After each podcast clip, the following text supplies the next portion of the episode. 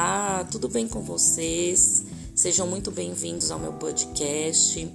Hoje eu trago para vocês um assunto muito importante que é pseudociência e a importância de vocês saberem o que é e como identificá-las.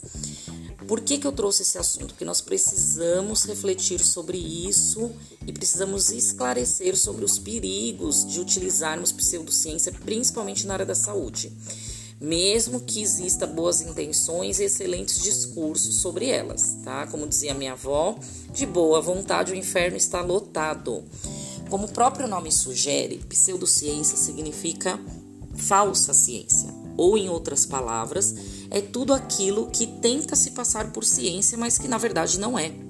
Certamente você já esbarrou com muitas por aí, eu também, até porque, gente, o mundo tá lotado delas, tá?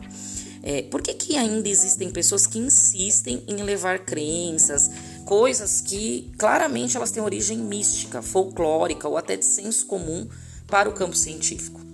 Bom, a resposta é muito simples, porque ciência passa credibilidade.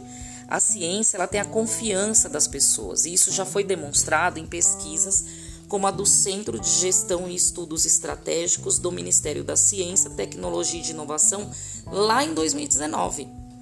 E onde é que está o problema? Bom, essas mesmas pessoas que acreditam na ciência, elas não fazem a mínima ideia de como diferenciar o que é e o que não é ciência. Elas não sabem onde ou como se faz ciência, ou seja, temos aí um terreno muito fértil para pessoas se passarem por cientistas e acabarem vendendo o seu peixe e tendo sucesso, porque tem quem compre.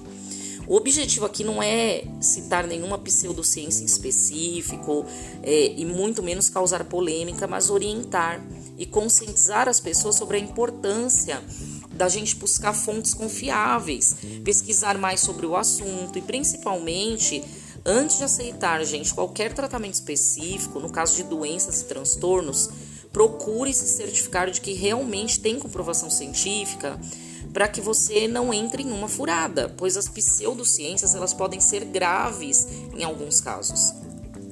E só para exemplificar, como eu disse, a intenção aqui não é causar polêmica, eu vou usar aqui a homeopatia como exemplo, tá? Que é uma das mais discutidas e polêmicas que existe. Ela é uma terapia alternativa e eu mesma, provavelmente você também, já presenciou tratamentos homeopáticos em pessoas próximas a você, né? E que essas pessoas que também eram algumas que eram próximas a mim e fizeram tratamento homeopático, elas diziam que para elas funcionou. Na época, eu não tinha muita opinião formada, confesso para vocês sobre isso, porque eu não estava tão inserida no mundo científico como estou hoje. Então, vamos entender um pouquinho o que é essa homeopatia. Então, resumindo, é você pegar uma substância que poderia ter um efeito realmente curativo no corpo e diluir ela muitas vezes. Como se você pegasse, vamos ver, um grão de suco em pó e diluísse em 50 litros de água e você começasse a beber muitos e muitos goles desse líquido que você diluiu aí, o grão do suco em pó. A diferença é que na homeopatia o grão é um remédio qualquer, porque todo remédio ele é feito, lógico, por substâncias, né? Então, esse, essa substância ela é diluída várias vezes. Pesquisas mostram que não tem nenhuma diferença entre homeopatia e placebo. O que, que é placebo? Vocês lembram? Placebo é uma substância que é dada a um paciente como se fosse um remédio. Mas o paciente não sabe, ele pensa que é remédio. É dar um comprimido de farinha, né? E esse comprimido de farinha pode ter um efeito positivo em alguns casos, pode trazer benefícios para o paciente. Gente, mas definitivamente não serve para tratar todo tipo de doença e tem uma ação muito, mas muito limitada. Então quer dizer que tornar um comprimido de farinha ou um remédio homeopático tem a mesma chance de me fazer melhorar? Exatamente, é isso mesmo que eu tô falando.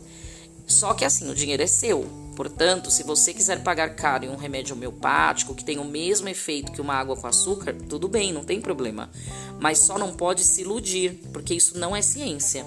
O mesmo vale para outras áreas do conhecimento. Quando você pega, por exemplo, os tratamentos para autismo, a ciência nos dá as melhores opções, com os melhores resultados comprovados cientificamente. Porém, ainda encontramos pessoas oferecendo pseudociências para tratar esse público.